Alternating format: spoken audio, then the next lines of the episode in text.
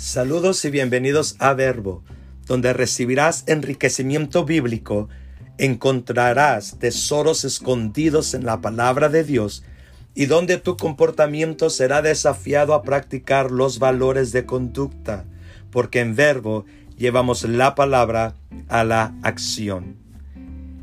Y hoy estaremos aprendiendo acerca del querubín protector.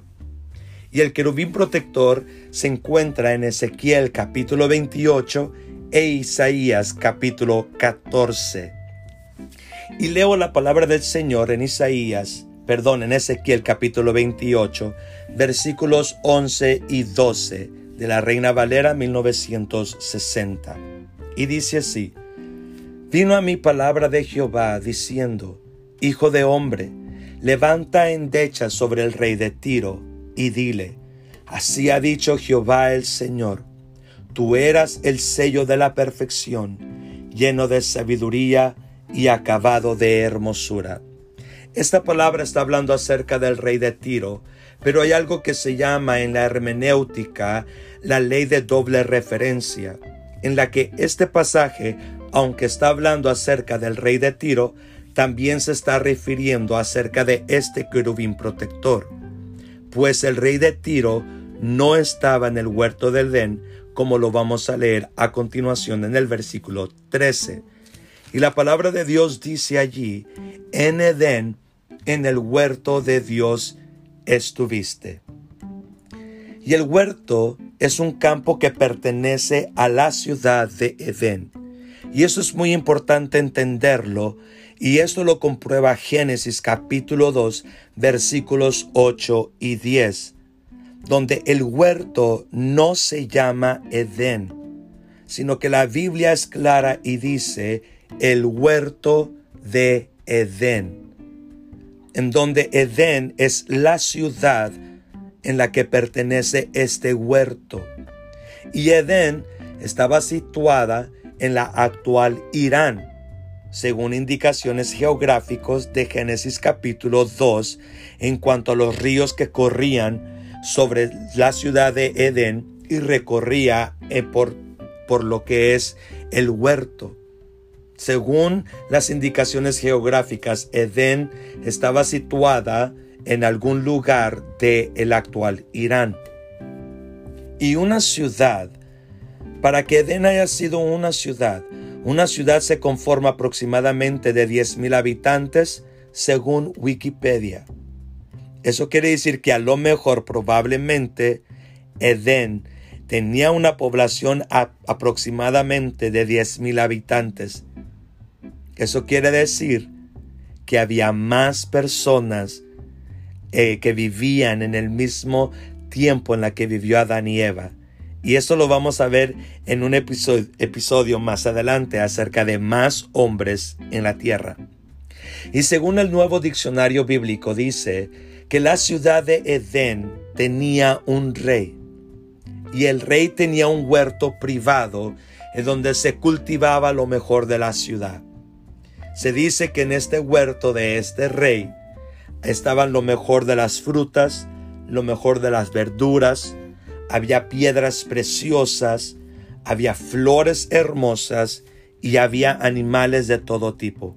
Y tú puedes confirmar en esto en Génesis capítulo 1, capítulo 2 y capítulo 3, que en este huerto había frutas, había verduras, había un río que producía oro y que producía piedras preciosas. Y tú sabes que en Génesis Dios le manda a Adán a ponerle nombre a todos los animales que estaban en este huerto. Este rey de Edén, pues no sabemos cuál es su nombre, dice que ponía personas encargadas de proteger el huerto de saqueadores y de cultivar el huerto. De proteger el huerto porque se dice que la gente de la ciudad de Edén eh, de tiempo en tiempo descendían al huerto para tratar de robar las cosas que estaban en ese huerto y por eso se, se ponía, se escogía personas para que protegieran el huerto de Edén. Estos protectores negociaban con los hombres de la ciudad Y dice la palabra de Dios que la vestimenta de Lucifer era de piedras preciosas que se daban en los ríos que corrían por el huerto como el oro y el ónice, según Génesis capítulo 2. Eso quiere decir que Lucifer, que es el querubín protector del cual estamos hablando, no vivía en el trono de Dios.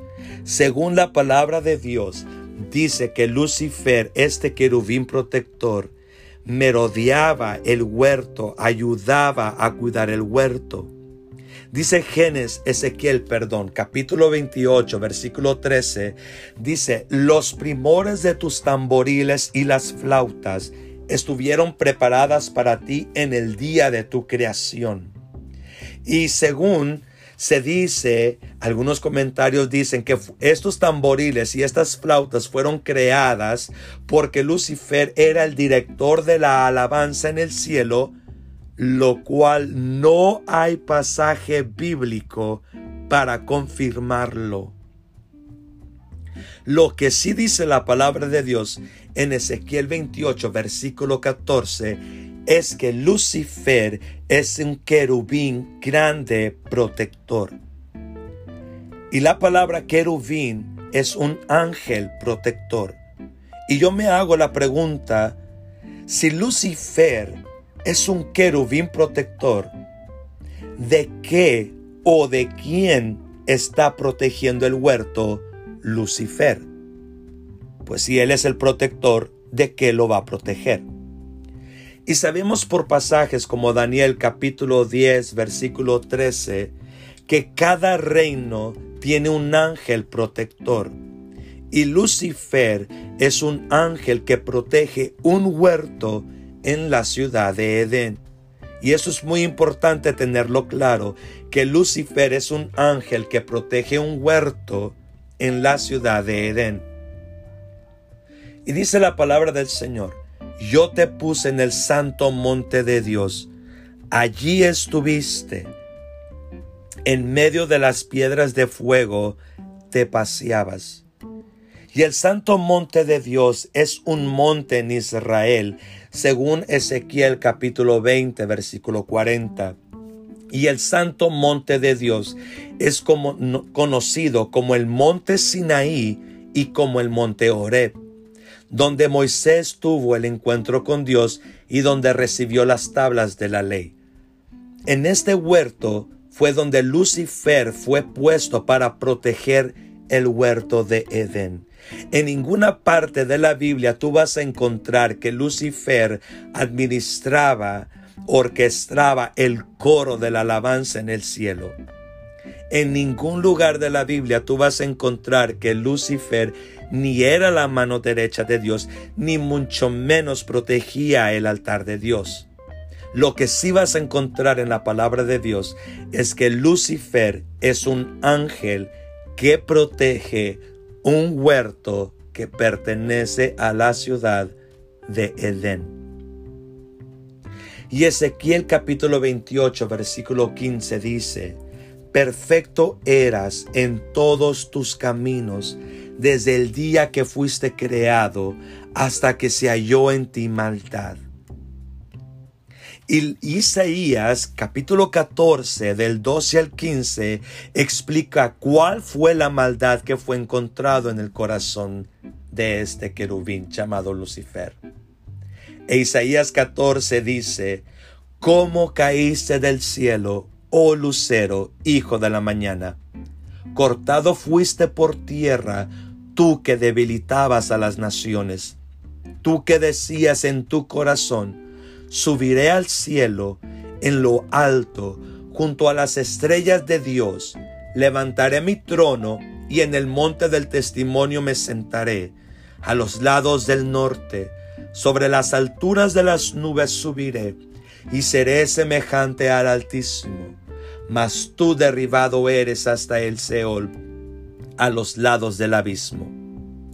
Y algo interesante, dato interesante, es que aunque la Biblia está hablando de que Lucifer está haciendo algún tipo de trabajo en el huerto de Edén, sabemos que los ángeles, que son seres espirituales, no viven, no moran en la tierra, sino que viven, moran en el cielo. Según Efesios 6:12 dice, porque no tenemos lucha contra sangre y carne, sino contra principados, contra potestades, contra los gobernadores de las tinieblas de este siglo, contra huestes espirituales de maldad en las regiones celestes. Según este pasaje dice que los, que los espíritus, en este caso son los espíritus malos, los demonios, dice que ellos viven en las regiones celestes y celestes son cielos. Y yo me hice la pregunta, pero ¿en qué cielo viven ellos? Lo único que sabemos es que Pablo dice en 2 de Corintios capítulo 12 versículo 2 que hay tres cielos.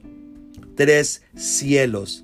Y Salomón en Primero de Reyes 8, 27 dice y, y habla acerca de los cielos, de los cielos. Como si cada cielo tiene sus propios cielos. Y, y, al parecer, según Efesios 6:12, Lucifer vivía en uno de estos cielos porque no puede vivir en la tierra, pues el mundo, el planeta Tierra, no está creado para que los espíritus moren en él. Este lugar fue creado para el hombre, para el ser humano. Cuando un ser humano muere, el espíritu sale del cuerpo, el cuerpo regresa a la tierra y el, y el espíritu ocupa su lugar en el mundo espiritual. Y y la palabra de Dios dice que Lucifer tiene un deseo en su corazón. Isaías 14, versículos 13 al 14, dice, Tú que decías en tu corazón, subiré al cielo, en lo alto, junto a las estrellas de Dios, levantaré mi trono, y en el monte del testimonio me sentaré, a los lados del norte, sobre las alturas de las nubes subiré, y seré semejante al Altísimo.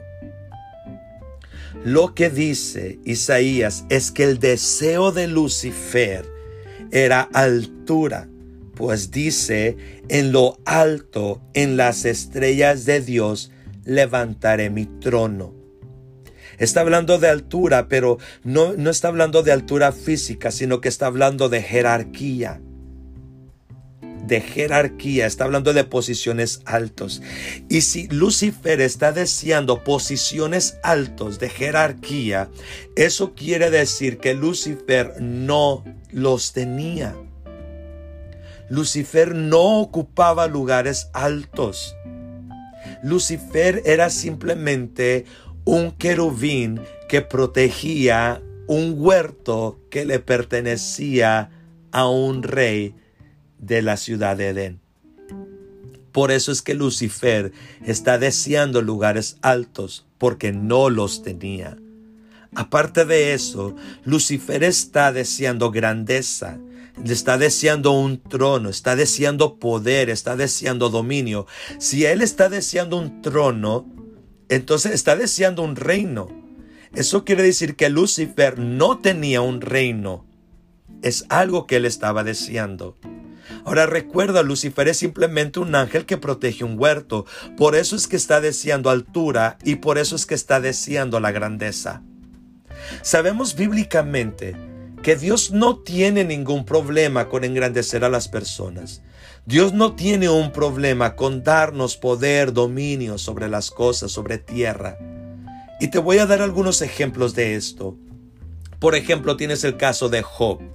La palabra de Dios dice que Job fue el hombre más rico sobre la faz de la tierra. ¿Te acuerdas de Abraham? Dios le dio la tierra de Canaán, la actual Palestina, a Abraham, y lo engrandeció y fue un hombre riquísimo, dice la palabra de Dios. Jacob. Dios despojó a su tío Labán para darle riquezas a Job, a Jacob, perdón. Israel. Israel, Dios le da la gracia a Israel de despojar a Egipto de todo su oro. David, de ser un simple pastor de ovejas, se convierte en el rey de Israel. Salomón, al cual Dios le da una sabiduría que jamás ningún otro hombre ha poseído. Salomón llegó a su nombre riquísimo por la sabiduría que Dios le dio. Dios no tiene un problema con darnos a nosotros lugares altos, lugares importantes. Dios no tiene un problema con hacernos ricos. De hecho, la palabra de Dios dice en 2 de Corintios 3:18 que él nos lleva de gloria en gloria y el Salmo 84 versículo 7 dice que él nos lleva de poder en poder. Dios no tiene un problema con darnos poder, con darnos gloria, con darnos triunfo, con darnos posiciones altas. Dios no tiene un problema con esto. Y el problema de Lucifer no está meramente en el deseo en sí, sino en querer la grandeza sin consultar con Dios. Nuestro problema muchas de las veces no está en desear progresar, en desear o ser personas importantes, no es un problema para Dios nosotros querer emprender negocios, ser presidentes, ser gobernadores, ser alcaldes, ser doctores, ser, dueños de nuestras propias empresas. Dios no tiene un problema con ello. El problema está en qué es lo que nosotros, en la manera en que nosotros vamos a querer lograr esta grandeza. Y te repito, el problema de Lucifer no está meramente en el deseo en sí, porque Dios no tiene un problema con ello. El problema fue que Lucifer quiso la grandeza sin consultar con Dios. Y la palabra de Dios dice que Él conoció el corazón, que Él conoció el deseo de Lucifer. Pero aún así, el deseo de Lucifer no fue lo que hizo que Dios lo arrojara de la tierra. Porque si leemos detenidamente, tú te vas a, dar cuenta que Lucifer hizo un plan. Y, y, aunque Lucifer está deseando las cosas, Dios no lo está arrojando por lo que él está deseando. Y eso lo vamos a ver más adelante.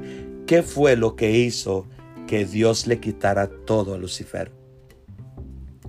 Ezequiel, regresando a Ezequiel capítulo 28, versículo 16. Entonces, la palabra de Dios dice, a causa de la multitud de tus contrataciones, fuiste lleno de iniquidad y pecaste. Y yo me hice una pregunta, porque dice la palabra de Dios, a causa de la multitud de tus contrataciones. Me hice la pregunta, ¿con quién está haciendo contratos Lucifer. ¿Con quién hizo contratos? ¿Con quién está hablando Lucifer? ¿Con quién está tramando este plan?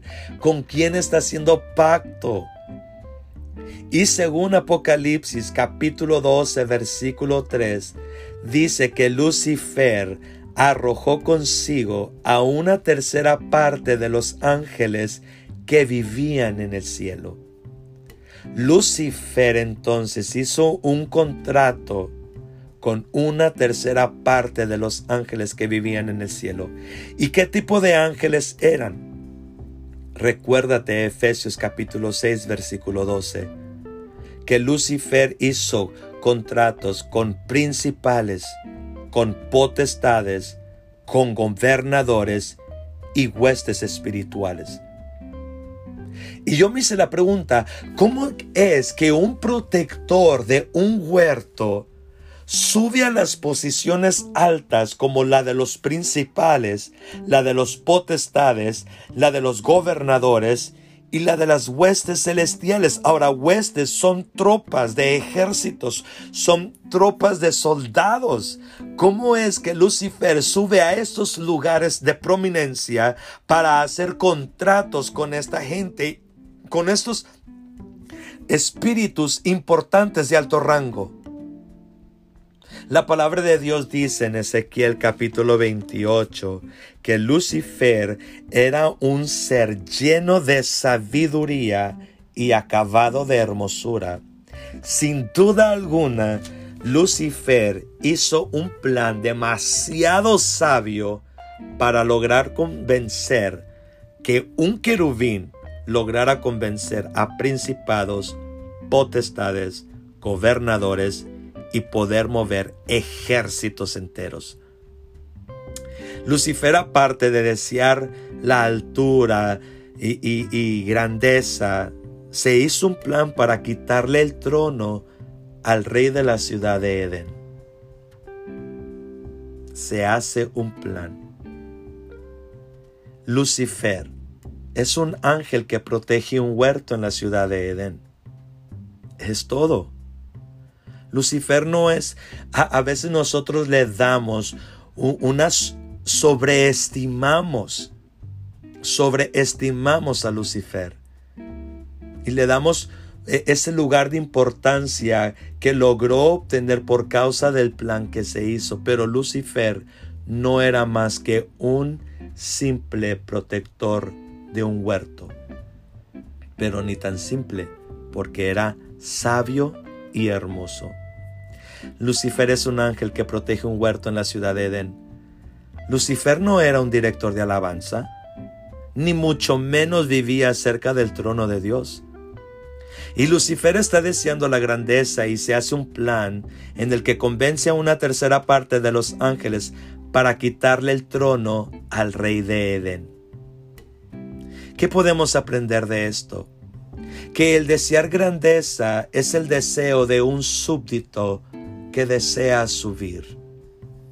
El problema no está en el deseo en sí, el problema está en la manera en que lo queremos lograr. Jesús dice que separados de Él, nada podremos lograr. ¿Y por qué no? Porque recuerda, Colosenses dice, todo fue creado por medio de Él y para Él. Y quien se opone al plan de Dios, a Dios se opone. Si tú quieres lograr grandeza, si tú quieres lograr posiciones altos, yo te aconsejo, pon todos tus deseos en las manos de Dios. El Salmo 37, versículo 4 dice, Deleítate a sí mismo en Jehová, y Él te concederá las peticiones de tu corazón. Nota, Dios no tiene un problema con darte los deseos de tu corazón, pero necesitas ponerlo en sus manos. No así Lucifer. Lucifer deseó la grandeza, no le consultó a Dios, y él se hizo un plan a espaldas de Dios que iba en contra del plan de Dios. Yo te vuelvo, yo te vuelvo a aconsejar. Si tú quieres lograr alcanzar lugares de importancia, pon tus deseos en las manos de Dios. Acuérdate, deleítate a sí mismo en Jehová y Él te concederá las peticiones de tu corazón. Y aquí culmina la primera parte de este primer episodio. La segunda parte de este episodio será el final de esta serie. Así que yo te agradezco por haber escuchado hasta el final. Si este, este mensaje fue de bendición para tu vida, compártelo con tus amigos. Déjame tus comentarios. ¿Qué piensas? ¿Qué piensas de esto que acabas de escuchar? Déjame tus comentarios, dime qué aprendiste y sobre todo qué aplicarás a tu vida, porque recuerda, esto es verbo, de la palabra a la acción.